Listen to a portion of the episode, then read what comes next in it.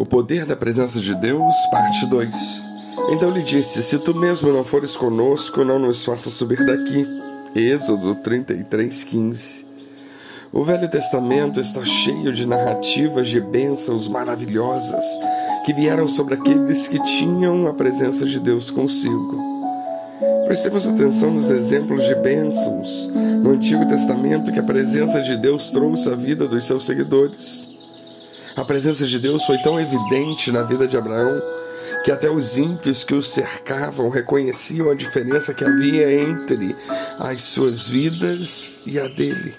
Abimeleque Ficol disseram a Abraão: Deus é contigo em tudo o que fazes. Gênesis 21, 22. Este rei ímpio estava dizendo o seguinte: Olha, Abraão, há algo de diferente em você. Deus lhe guia, Deus lhe preserva e abençoa por onde quer que você vai. Deus prometeu a Josué que nenhum inimigo poderia lhe resistir quando a presença de Deus estivesse com ele. Ninguém te poderá resistir todos os dias da tua vida. Como fui com Moisés, assim serei contigo. Não te deixarei nem te desampararei. Ser forte e corajoso. Josué 1, 5 e 6. Quando o Espírito de Deus é presente conosco, podemos ser fortes e corajosos porque nenhum inimigo poderá nos molestar. Deus disse a Gideão: Olha, o Senhor é contigo, homem valente, vai nessa tua força e livra Israel. Juízes 6, 12 e 14. A expressão tua força nesse versículo refere-se ao verso anterior: O Senhor é contigo. Será que vemos o que Deus está dizendo? Gideão, há uma força em você que é tão poderosa que você pode salvar Israel. E esta força é a minha presença. As Escrituras revelam que Gideão era covarde, então, porque Deus lhe chamou de homem valente? É porque desejava provar a Gideão o que qualquer pessoa pode fazer quando a presença de Deus está com ele. Deus preveniu Jeremias de que o país inteiro se viraria contra ele e rejeitaria as suas profecias. Contudo, Deus prometeu: Eles pelejarão contra ti, mas não prevalecerão contra ti, porque eu sou contigo para te salvar, para te livrar deles.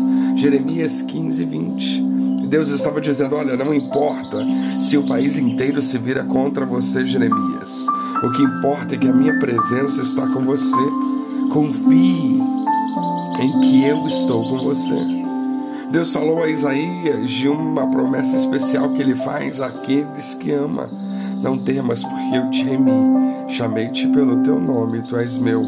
Quando passares pelas águas, eu serei contigo. Quando pelos rios, eles não te submergirão. Quando passares pelo fogo, não te queimarás, nem a chama arderá em ti. Porque eu sou o Senhor teu Deus. Eu te amei, não temas, pois é porque sou contigo.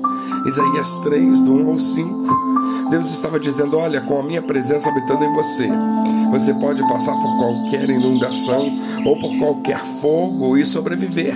Porém, você não sobreviverá simplesmente. Você será abençoado e favorecido em tudo isso, porque a minha presença está com você. Olha que lindo! Essas passagens do Antigo Testamento não são simplesmente histórias mortas. Elas têm o objetivo de nos encorajar e exortar-nos a buscar a presença de Deus em nossas vidas.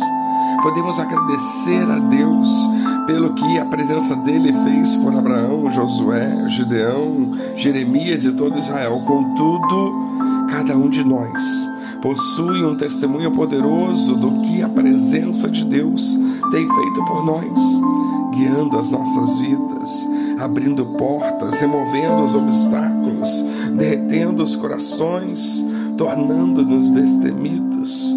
Por isso, valorizemos esta presença, por isso continuemos a buscá-la em nossa vida. Que Deus nos abençoe.